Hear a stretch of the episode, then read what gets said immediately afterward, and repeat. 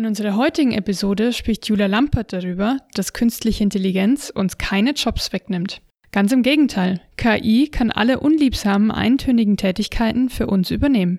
Das lässt uns im Job Zeit für die wirklich wichtigen Aufgaben.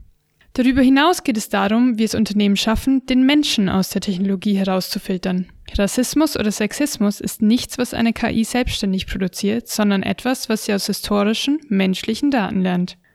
Auch die Fragen, wie sich Unternehmen auf die Herausforderungen beim Onboarding von KI bereits jetzt vorbereiten können und welche Vorteile der Einsatz von KI bietet, werden im Podcast beantwortet.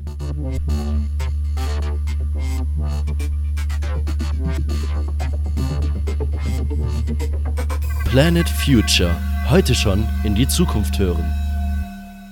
Hallo Julia, kannst du dich ganz kurz mal vorstellen?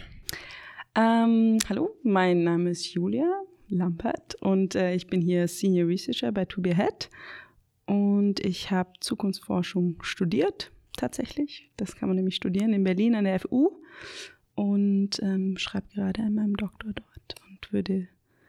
Sehr schön. Was machst du bei To Be Ahead?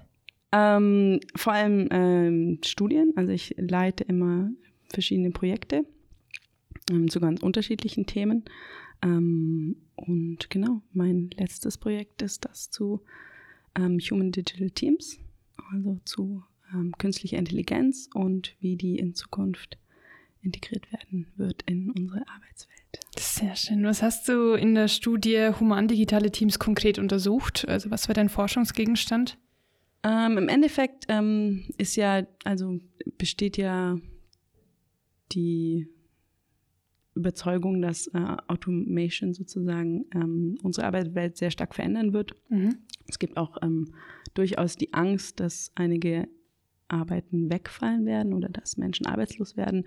Aber wir wollten ganz konkret und ganz bewusst den Fokus ähm, darauf legen, dass es um ein Team geht. Also dass es darum geht, dass AI tatsächlich neben dem Menschen eine Berechtigung hat und dass der Mensch auch neben AI, also künstlicher Intelligenz, eine Berechtigung hat und wie dann so eine Form von Zusammenarbeit funktionieren kann, ähm, wie wir sie eigentlich noch nie gesehen haben mit noch einer anderen Intelligenz auf dieser Erde sozusagen. Ja. Sehr spannend. Ähm, kannst du noch mal ganz kurz beschreiben, was künstliche Intelligenz, also ist ja so ein Buzzword, das man mittlerweile in jeder Schlagzeile gefühlt liest. Kannst du noch mal ganz kurz beschreiben, was künstliche Intelligenz ist und wie es angewandt wird momentan schon? Also einfach ein Beispiel. Ähm, ich glaube, bei künstlicher Intelligenz ist wichtig zu verstehen, dass, dass es einerseits natürlich nicht der Roboter ist, den wir aus Science Fiction kennen mhm. und andererseits auch nicht ähm, eine Sache ist, sondern es mhm. sind sehr unterschiedliche Sachen. Und ich glaube, am besten versteht man Anwendungsbereiche, wenn man die aufteilt in auch drei große Felder, in denen viel Forschung ähm, Richtung künstliche Intelligenz passiert. Und zwar, also es ist Software, es ist halt nicht mhm. Hardware, es ist Software. Ähm, und zwar Bild, Bilderkennung, computergestützte mhm. Bilderkennung, Sprache, also Natural Language Processing. Okay und Kognition, also alles, was mit Analyse mhm. und so zu tun hat, auch mit Prediction, aber das kommt dann, ist glaube ich nochmal ein weiterer Schritt. Spracherkennung ist dann, äh, geht in die Richtung, was Siri jetzt kann, also so, Siri ist jetzt noch nicht wirklich eine künstliche Intelligenz, aber steckt in den Kindern schon sozusagen. Ähm, Bilderkennung wird wo momentan eingesetzt? Natürlich ganz klar beim autonomen Fahren, mhm. also das funktioniert nur darüber, also dass das Auto, und das ist halt eigentlich die künstliche Intelligenz, das ist wie ein, man kann es tatsächlich, wenn man einem das einfach fällt, als Wesen sehen, das lernt. Ne? Also okay. ein Algorithmus, der lernt und das autonome Fahren, das, das ist halt auch das Neue an der künstlichen Intelligenz, dass es inzwischen möglich ist, diesen Algorithmen etwas beizubringen, dass sie meistens aufgrund von historischen Daten oder eben aufgrund von ähm, logischen ähm, Erschließen selber lernen können. Mhm. Und ähm, das autonome Fahren lernt tatsächlich, also es gibt diese Videos, wo das Auto ganz schiefe Kurven fährt durch den ja. Parcours und dann nach zwei, drei Tagen oder ich weiß, vielleicht auch sogar Stunden, ähm, tatsächlich in der Lage ist, auf der Spur zu bleiben. Und erst wenn das ähm, Programm sozusagen jegliche Situation durchgemacht hat, in dem es äh, entweder einen Unfall machen kann oder so, dann dann kann man es sozusagen erst benutzen. Mhm. Und Ein anderer großer Bereich ist äh, die Medizin, also ganz Okay. klar alles, was mit ähm, Radiologie oder so zu tun hat, also mit der ganzen ähm, Bilderkennung aufgrund von Krebs oder so. Also das, da sind die ähm, Entwickler inzwischen dabei, tatsächlich so gute Quoten zu erreichen wie erfahrene Radiologen. Mhm. Und ähm, die Erwartung ist tatsächlich so, dass das in diesen Bereichen bald tatsächlich auf einer besseren Ebene passiert, wie ein Mensch das kann und viel detaillierter und früher zu erkennen, ob es sich um Krebs zum Beispiel handelt und dann auch eben das zu verteilen. Also die, die große Stärke daran ist halt nicht jetzt den Radiologen zu ersetzen, sondern zu realisieren, dass das eine ähm, Chance ist, äh, das global dann auch äh, zur Verfügung zu stellen, dass Menschen zum Beispiel in ähm, abgelegenen Gebieten, wo sie eben nicht Zugang zu den besten Radiologen haben, das nutzen können. Mhm. Du hast jetzt schon ein paar Anwendungsfelder von künstlicher Intelligenz beschrieben und wie künstliche Intelligenz eingesetzt werden könnte, also Medizin und autonomes Fahren. Was wären noch so Anwendungsfälle, vor allem wenn wir jetzt ins Jahr 2030, also zehn Jahre vorausblicken? Wo könnte KI noch einen Mehrwert für uns bieten? Ähm, also ich denke, eines der Dinge, die uns am allerdirektesten betreffen werden, ist das Interface. Also Mhm. ich glaube, da ist so eine Sache, ähm, wir haben zurzeit ein großes Problem damit, ähm, uns mit diesen ganzen Informationen und der Flut an E-Mails und diesen Sachen irgendwie zu interfacen. Also das Internet hat uns sehr viel ermöglicht und ähm, ermöglicht uns auch unglaublich viel Information, aber niemand geht unbedingt auf die Seite 2 von Google. Ne? Ja. Also alles muss irgendwie mundgerecht zugeschnitten werden und Mhm. das passiert gerade eben so mehr oder weniger zufällig. Und ähm, künstliche Intelligenz kann diese Schnittstelle sein, die es uns ermöglicht, anders mit ne, A- Analyse Mhm. umzugehen, als wie gesagt. Also auf Informationen eins. aufzubereiten und Genau. häppchengerecht. Ja. Und dann, dann natürlich das, ähm, die Sache mit ähm, hier, die Spracherkennung, also alles, was mit Sprache zu tun hat. Ähm, natürlich das autonome Digitalisieren von Datenmengen, das dann auch die Umwandlung von Au Audiodaten zu Schrift zu, von Schrift zu Audio. Mhm. Dieser Transfer, wo es eine relativ unintuitive Sache ist, wo wir auch merken, dass wir da so ein also einen Flaschenhals haben, wenn wir versuchen, Dinge in die Tastatur einzugeben. Ne, das ist natürlich sozusagen ein Zwischen, ein Zwischenschalt, eine Zwischenebene zwischen dem, der Technologie, die wir haben, die Sprache ist, die natürlich in vielen Situationen die, die sehr viel menschlichere Art und Weise ist zu interagieren. Und wir, wir interagieren zurzeit mit Maschinen und mit Algorithmen nicht auf der Sprachebene, sondern auf der Ebene von Schrift und Tastatur und Befehlen. Mhm. Und das kann, also dadurch, dass die Spracherkennung auch inzwischen auf einem Punkt ist, dass sie ähnliche Raten hat wie menschliches Verstehen. Mhm. Ähm, also das ist ja die, ähm, das äh, Sprachinterface ist ja schon eine Ja. äh, ja, wir haben sie auch schon, auch schon schon seit gesehen bei. Jahrzehnten Ja. ähm, besteht, aber es ist tatsächlich jetzt an dem Punkt, dass es sinnvoll ist. Und sobald es sinnvoll ist, ist es natürlich die viel bessere Eingabe. Ja, man hat es ja auch schon gesehen, jetzt bei Google Duplex ist schon relativ gut solche, Mhm. Mh, ich sag mal, organisierten Abläufe abbilden kann. Also einen Friseurtermin organisieren für dich, ein ähm, Anruf im Restaurant, der einen Tisch reserviert. Sowas funktioniert schon relativ gut und ich, ich denke auch, das wird sich in Zukunft noch um einiges verbessern. Und ich habe ja auch deine Studie gelesen und das heißt ja auch, dass Sprachstörung dann in der Zukunft die Art und Weise sein wird, wie wir Dinge suchen oder in Auftrag geben.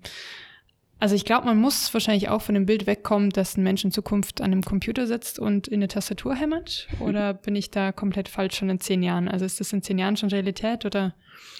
Also natürlich will ich, glaube ich, also will ich trotzdem sagen, dass äh, der Bildschirm und die Tastatur ihre Berechtigung haben, weil das ist, wir haben verschiedene Arten und Weisen unser Mhm. Wissen, also es gibt auch verschiedene Menschen, die verschiedene Dinge gerne mögen. Aber die dom diese dominante ähm, Form von Touchscreen und Tastatur wird definitiv, glaube ich, wird definitiv nicht beibehalten, weil das einfach eher konterintuitiv ist. Und ähm, mit einer Maschine zu sprechen ist eine also man kann auch mehr aufnehmen. Also es gibt ja auch äh, AI, die sich damit beschäftigen, Emotionen von dir aufzunehmen mhm. und zu verstehen, okay, was und das wird alles in Sprache transportiert, viel mehr eigentlich, ne, als im geschriebenen Wort. Ja. Du hast auch ähm, erwähnt in deiner Studie, dass Logistik und Produktion stark von künstlicher Intelligenz beeinflusst werden wird in 2030. Wie äh, sieht das aus?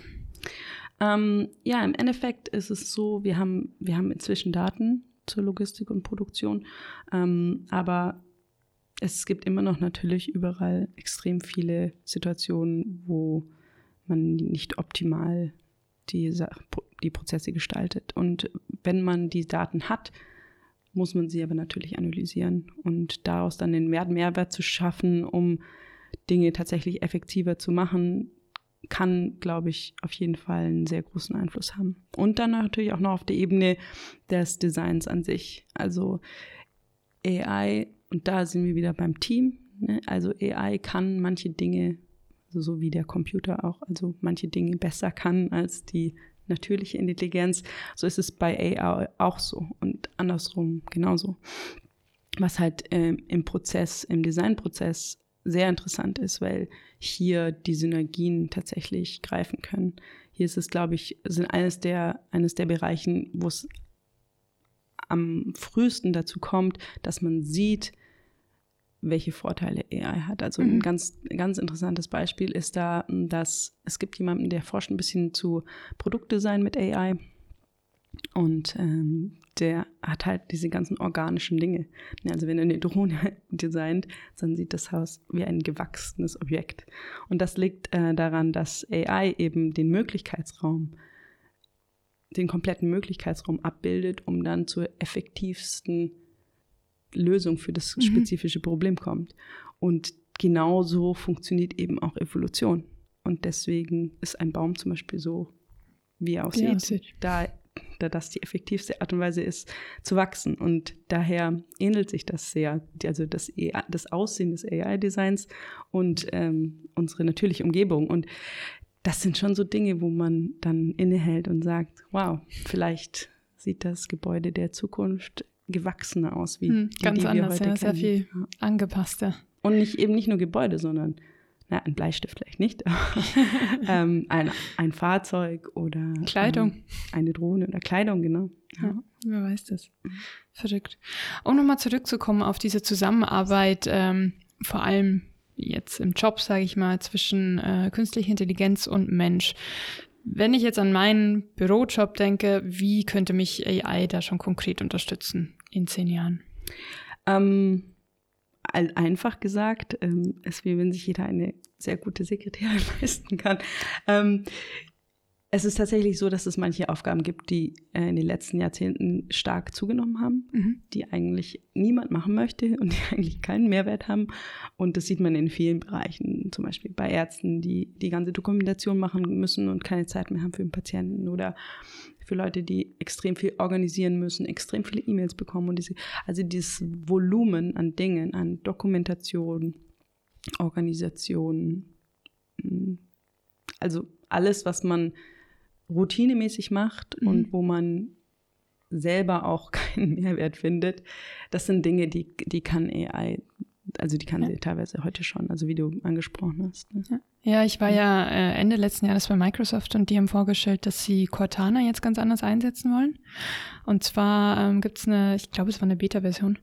Und ich weiß auch gar nicht, ich glaube, es ist noch nicht äh, draußen, aber äh, man setzt quasi Cortana CC in jede E-Mail und wenn man einen Termin vereinbaren will, wenn ich dich irgendwann nächste Woche treffen will, ähm, dann schaut Cortana in deinen, in meinen Terminkalender und findet einen Slot, macht uns ein paar Vorschläge und wir akzeptieren einen davon. Also sehr ja. praktisch, wenn du sehr viel Abstimmung ja. hast, sehr viel irgendwie Aufgaben, die schnell verteilt werden müssen. Ja. Genau.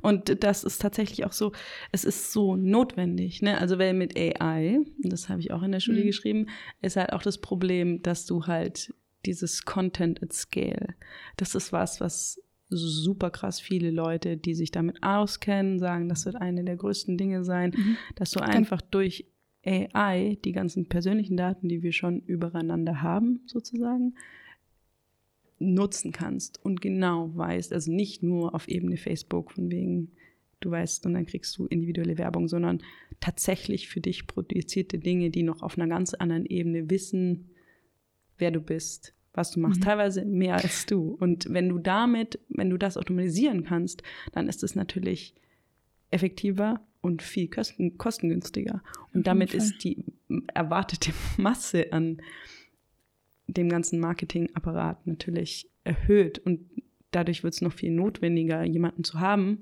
sozusagen einen persönlichen Gatekeeper, der dich damit umgehen lässt mhm. und du nicht überfordert bist. Absolut überfordert ja. bist. Kannst du noch mal ganz kurz, um die Hörer und Hörerinnen mitzunehmen, ähm, Content at Scale ist ein Begriff der Marketing oder ein Prozess der Marketing etabliert werden kann. Kannst du das noch mal ganz kurz beschreiben? Mm, ja, also man hat ähm, Inhalte, ne, die man, oder man hat ein Produkt, das man an den Mann bringen will und mhm. das macht man mit Inhalten, mit Werbung und die ist vermehrt in, individualisiert na, jetzt. Okay.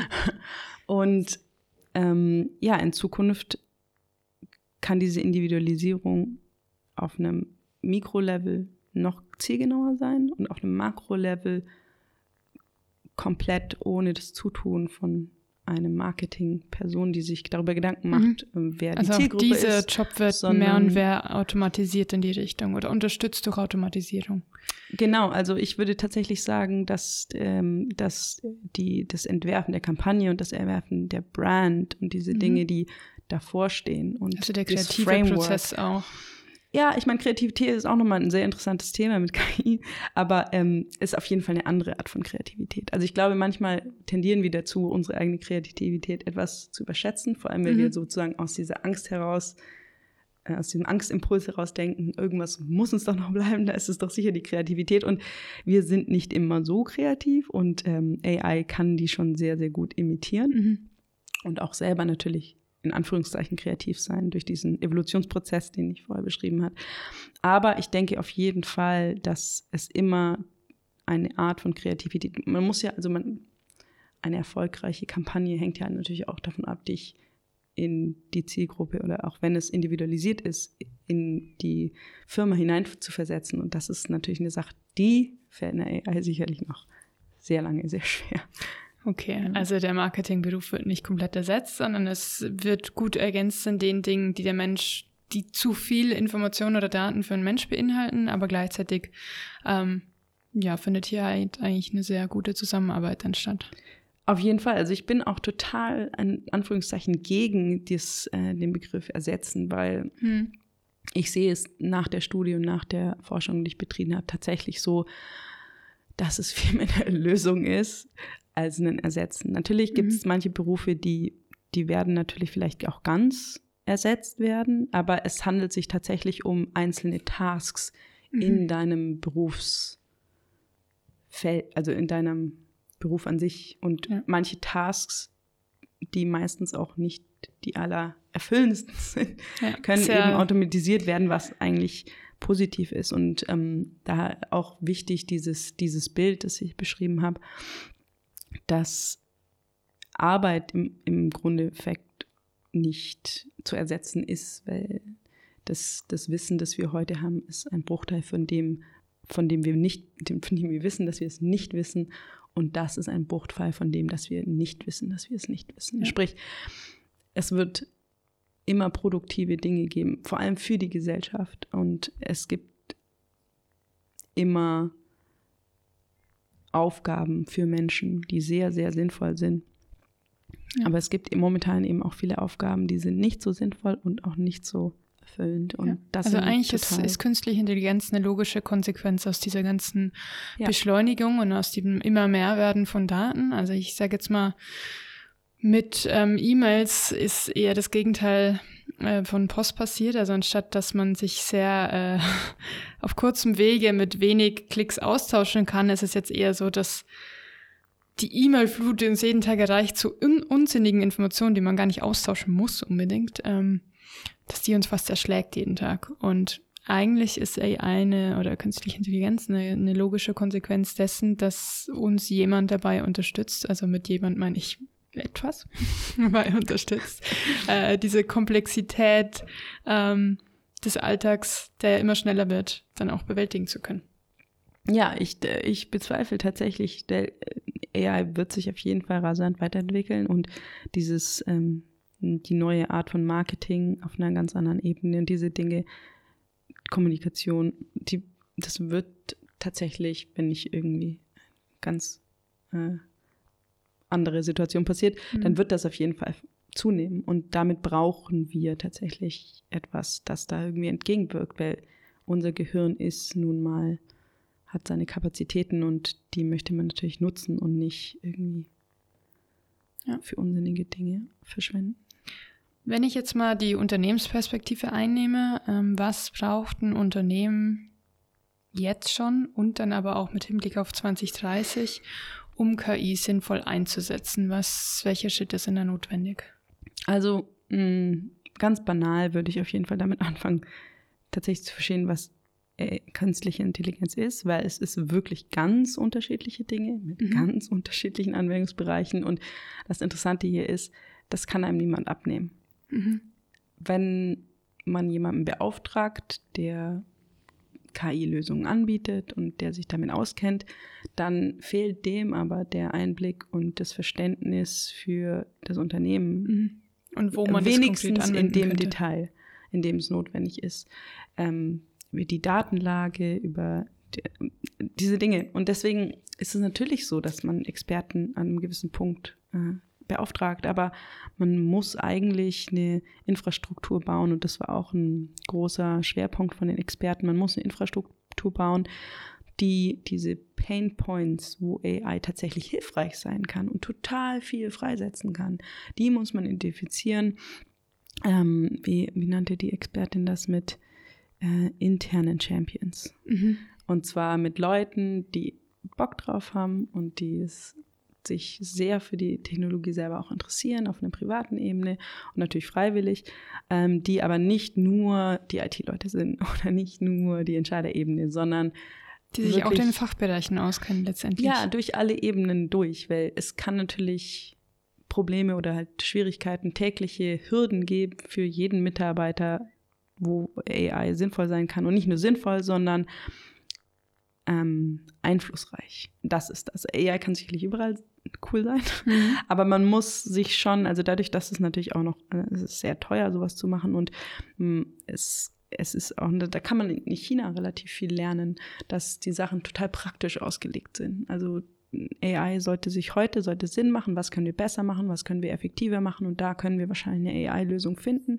Und mit diesen Projekten, die einem helfen und die nicht nur selbst für sich selber existieren, sondern tatsächlich Mehrwert bringen, mit denen kann man gleichzeitig auch einerseits das Wissen steigern und zweitens das, die Talente, die man dafür braucht, äh, anwerben, weil das ist natürlich auch ein großer Punkt, dass äh, die neuen Technologien, nicht nur AI, aber auch alles, was dazugehört, das sind Felder, wo die klassischen Ausbildungsinstitutionen in unserem Land einfach noch also das ist klar, dass das zeitlich hinterherhängt und man wird in eine Situation kommen, wo es nicht so viele AI-Experten gibt, vor allem nicht ähm, professionell ausgebildete, mhm. wie man bräuchte. Und deswegen ist auch hier die Sache, ähm, dass intern die Leute sozusagen auf den Stand zu bringen, weiterzubilden, jetzt schon, ist tatsächlich eine Strategie, die wird von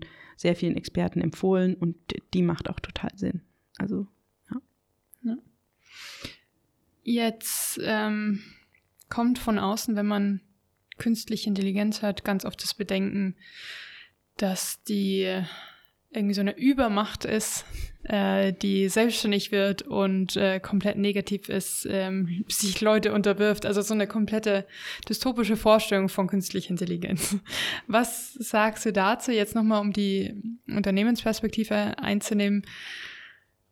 Wie negativ kann KI sein oder ist es überhaupt so oder muss man da ganz anders herangehen an die Sache? Also Leuten, die tatsächlich Angst vor AI haben, nicht aufgrund der Tatsache, dass sie Angst um ihren Job haben, was ich auch nicht unbedingt als mhm. also verstehe ich und kann sein, aber ich glaube, die ist nicht so begründet, wie die äh, kommuniziert wird. Ähm, die Leute, die tatsächlich Angst vor einer AI haben, wie dem Terminator, ähm, da würde ich tatsächlich sagen, AI ist eine Maschine, wie eine Waschmaschine ist. Das ist tatsächlich, ne, man hat auch keine Angst davor, seine Wäsche zu waschen. Also das ist ein Tool und klar, ich sehe auch die Berechtigung zu sagen, wir müssen gucken, was da passiert, wir müssen es regulieren, da, da, da, ähm, weil es ein selbst, selbstlernendes System ist. Aber die, die Super AI, die ist, glaube ich, wenn dann noch sehr weit weg. Und es geht momentan tatsächlich darum, ähm, die, dem Baby atmen und mhm. sehen beizubringen und nicht zu überlegen, das ist schon. Ja. Du hast auch beschrieben in einer Studie, dass die KI erstmal jetzt eine Blackbox ist. Mhm. Ähm, das heißt, man weiß nicht unbedingt, wie und warum äh, trifft sie Entscheidungen, warum ist der Outcome so, wie es wie er ist. Mhm. Ja. Ähm, was muss ich als Unternehmen tun, um sowas zu vermeiden, wie das, was mit der Apple-Kreditkarte passiert ist, die mhm. ähm, einen schlechteren oder einen wenigeren hohen finanziellen Rahmen an Frauen vergeben hat, weil die von historischen Daten gelernt hat, wo Frauen einfach früher, früher keinen Kreditrahmen überhaupt bekommen haben. Ähm, was muss ich tun, um solche Fehler zu vermeiden, erstens? Und ähm, zweitens, um eine KI fair zu gestalten, oder nach meinen Unternehmenswerten zu gestalten? Also das ist ganz klar, das ist also jetzt sozusagen das Hot Topic ähm, in der Community, dass ähm, künstliche Intelligenz vor allem momentan großteils von historischen Daten lernt und dann genauso rassistisch, sexistisch, homophob, diskriminierend ist wie die historischen Daten, sprich wir als Menschen. Und wir sind das. Und wir, wir sehen, das ist auch sehr interessant, wir sehen das dadurch natürlich auch, dass, dass wir das so sind. Ähm, und ähm, hier ist es ganz wichtig, dass man auf der ethischen Ebene versucht, äh, Ansätze zu finden. Da gibt es auch einige Menschen, die tatsächlich mit Ethikkommissionen ähm, arbeiten und auch große Unternehmen beraten, die natürlich sowas brauchen. Wenn die als Apple das passiert oder, keine Ahnung, ne? Also es gibt da ja da fast endlos äh, Beispiele, dass du ähm, Frauen in dieser Form diskriminierst, musst du natürlich eine Reaktion darauf haben. Du musst dich darauf einstellen, dass dadurch, dass es historische Daten sind, dass es, pro, zu, es kommt auf jeden Fall vorprogrammiert zu ähm, Problemen und mit denen muss man eben nicht nur proaktiv äh, umgehen, sondern man muss eine Strategie damit zu haben, wie man damit kurzfristig jetzt umgeht und wie man damit langfristig umgeht, wie man damit umgeht in der äh, externen Kommunikation. Und im Endeffekt ist es aber natürlich so, wenn man äh, erfolgreich diese Blackbox auf die Art und Weise beeinflusst, dass diese Biases nicht mehr existieren, weil das die AI ist natürlich viel neutraler als wir, dann besteht auch mh, mm, das Potenzial, dass das natürlich viel, viel besser funktioniert. Also mhm. wenn man jemanden anstellt, dass man eben nicht aufgrund von seiner Herkunft Aussehen, oder seinem Aus, Aussehen ihn einstellt, sondern tatsächlich nach der fachlichen Kompetenz und dem Fit im Team. Mhm. Ja, sehr spannend. Okay, wir haben uns ja jetzt schon darüber unterhalten, wie ähm, was ein Unternehmen mehr oder weniger mitbringen muss ähm, oder wo, dass man intern bereits nach Leuten suchen sollte, also jetzt schon suchen sollte, die sich für das Thema begeistern, ähm, um diesen ersten Schritt in Richtung KI zu gehen, gleichzeitig äh, auch die Daten entsprechend auf den Bias überprüfen muss, damit eine KI gemäß den Unternehmenswerten sozusagen handelt. Ähm, was sind aber immer noch so die größten Herausforderungen momentan bei Unternehmen? Was siehst du da als Probleme, die auftauchen könnten, wenn Unternehmen sich jetzt ähm, darauf einlassen, KI jetzt zu implementieren? Ähm, ja, also einfach Kosten, ne? also es ist eine Kostenfrage, Mhm. es ist natürlich nicht günstig. Dann, wir neigen dazu, Sachen nicht praktisch genug anzugehen. Also mein Beispiel von vorher, dass äh, China da, also man sollte vielleicht mal einen Blick werfen nach China, wie die mit praktisch mit den Problemen umgehen. Also, dass es nicht ein Selbstzweck ist. Ähm, Also Kosten sind ja so ein Faktor, hast du gesagt, äh, der ein Problem sein könnte. Ist es so, dass jede, jedes Unternehmen jetzt seine eigene KI designen und entwickeln muss? Nee, also ähm, trainieren, ja. Also da, da gibt es auch nochmal einen Unterschied zwischen, ne, Mhm. also was ist eine KI? Man braucht natürlich einen Datensatz. Der Datensatz kommt nicht immer von, von dem eigenen Unternehmen. Es geht aber auch noch nicht darum, Daten nur zu horten. Ja, also das ist ein sehr guter, ein sehr wichtiger Un- Unterscheidung, wichtiger Unterschied, den man unterscheiden muss. Ähm, dass Daten können von verschiedener Qualität sein. Sie können auch von verschiedener Nützlichkeit sein. Und wenn sie nur gehortet werden, dann bringen sie gar nichts. Und da zum Beispiel zu kollaborieren und zu sagen, wir haben diese Daten, wir brauchen aber noch diese Kontextdaten, das ist vor allem in der Entwicklung und dem Trainieren von der AI ziemlich, ziemlich wichtig. Du hast in deiner Studie auch über Legacy-Systeme gesprochen. Was äh, Mhm, sind ja. Legacy-Systeme, die in den Unternehmen Ja. momentan existieren? Das ist tatsächlich eins der auch der absolut wichtigsten Dinge von dieser Studie, ähm, Legacy Systeme. Also Legacy Systems sind ähm, Systeme, die sozusagen althergebrachte Systeme, die sich etabliert haben, Routinen, die extrem wichtig sind, auch für die Identität und das Fortbestehen der äh, Organisation. Und ähm, auch von ihrem Nutzen sollte man da gar nichts ähm, ähm, reduzieren, aber sie hindern eben auch Innovation. Und da ist es natürlich so, dass viele, also viele Mitarbeiter auch und viele auch selbst Führungspersonen natürlich sich eher in dem Bereich wohlfühlen zu sagen, lasst es uns so machen, wie wir es immer gemacht haben. Und kulturell nicht wirklich bereit sind zu sagen, ich will diese neuen Schritte gehen. Ähm, dann ist die Gesellschaft an sich natürlich ein Legacy-System, also die Mhm. ganze Regulierung und diese gesellschaftliche ähm, Perspektive darauf, zu sagen, aber das wird doch sicherlich gefährlich und Mhm. dann Diese braucht Angst man davor, mich ja. gar nicht mehr. Ähm, und die Regulierung, ne, also wie wird was reguliert vom Gesetzgeber, darf man das überhaupt und so weiter. Ähm, das ist auch sehr spannend, darf man das mit den also Privacy Rights und so weiter. Und als allerletztes und tatsächlich am einfachsten zu handeln, aber immer noch sehr kompliziert, ähm, sind die ganzen IT-Legacy-Systems. Ne? Also wenn Mhm. man, wenn man ein Setup hat, wenn man gewisse Programme benutzt, man, das, das sind Sachen, die, die sind schon gewachsen über gewisse Jahre bis Jahrzehnte und die sind nicht immer AI-kompatibel. Mhm. Und dazu sagen, okay, was machen wir damit? Machen wir es zum Beispiel ganz neu von Grund auf? Also das sind schon alles Überlegungen, die muss man individuell treffen im Unternehmen und überlegen, was bringt uns das heute und was bringt uns das langfristig? Weil Legacy-Systeme auch ganz ab von ja, jetzt AI sind natürlich äh, ein Thema auch für alle anderen neuen Technologien. Klar. Wie würdest du dann sagen, ähm, was sind Empfehlungen, die du jetzt Unternehmen gibst, wenn sie KI implementieren wollen?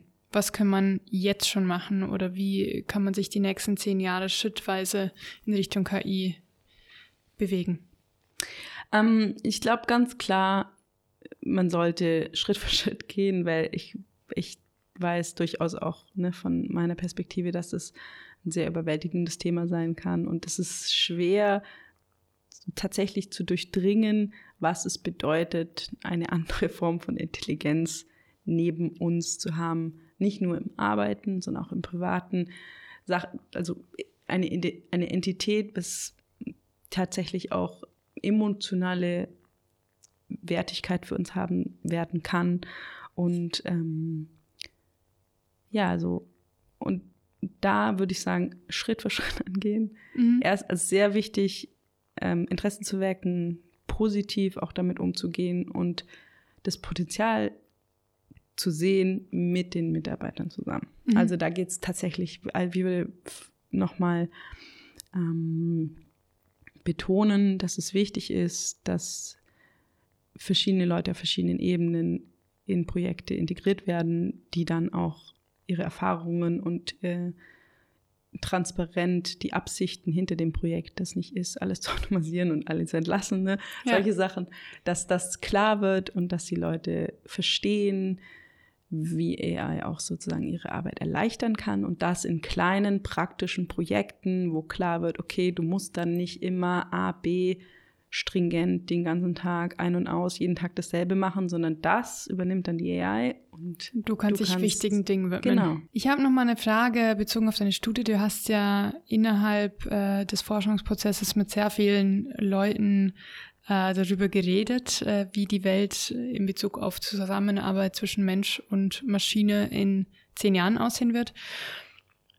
Gab es da irgendeinen Experten oder irgendeine Expertin, die dich besonders beeindruckt hat oder die etwas gesagt hat, äh, was du sehr spannend fandst, was dich komplett rausgebracht hat, was du überhaupt nicht erwartet hattest?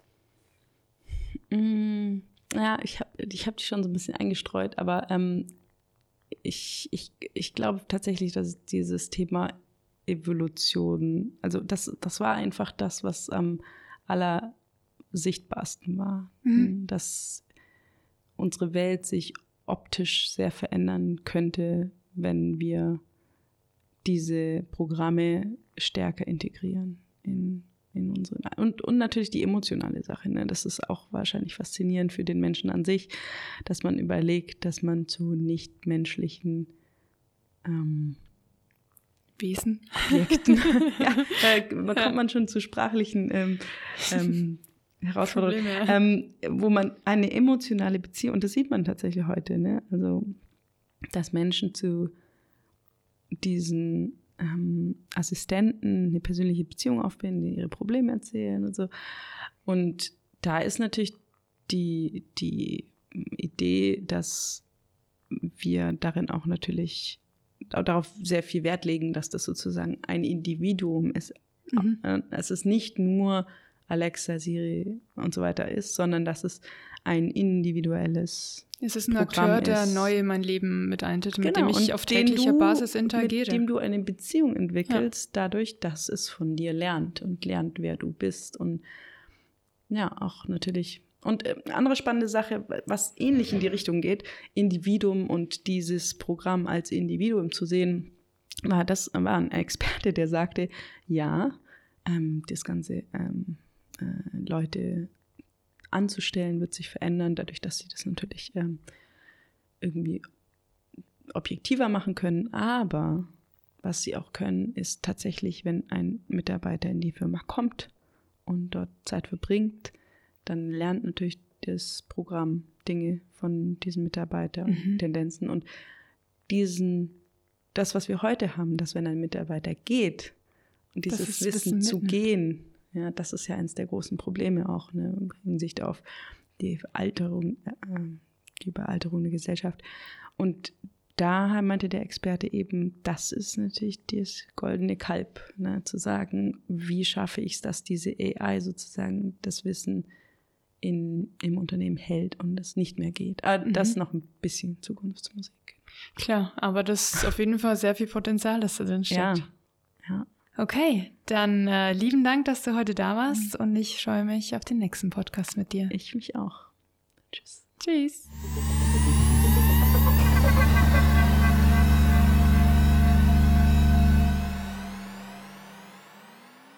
Das war der Podcast Planet Future. Heute schon in die Zukunft hören. Wir sind Teil des To Be Ahead Think Tanks in Leipzig. Produziert wird der Podcast von Jeremy Beckers. Mehr Informationen zu unseren Business Thinktanks und Studien erhaltet ihr auf thinktank-universe.com. Ihr könnt uns unterstützen, indem ihr die Folgen teilt oder uns auf iTunes bewertet. Vielen Dank fürs Zuhören und bis zur nächsten Folge. Euer Team von Planet Future.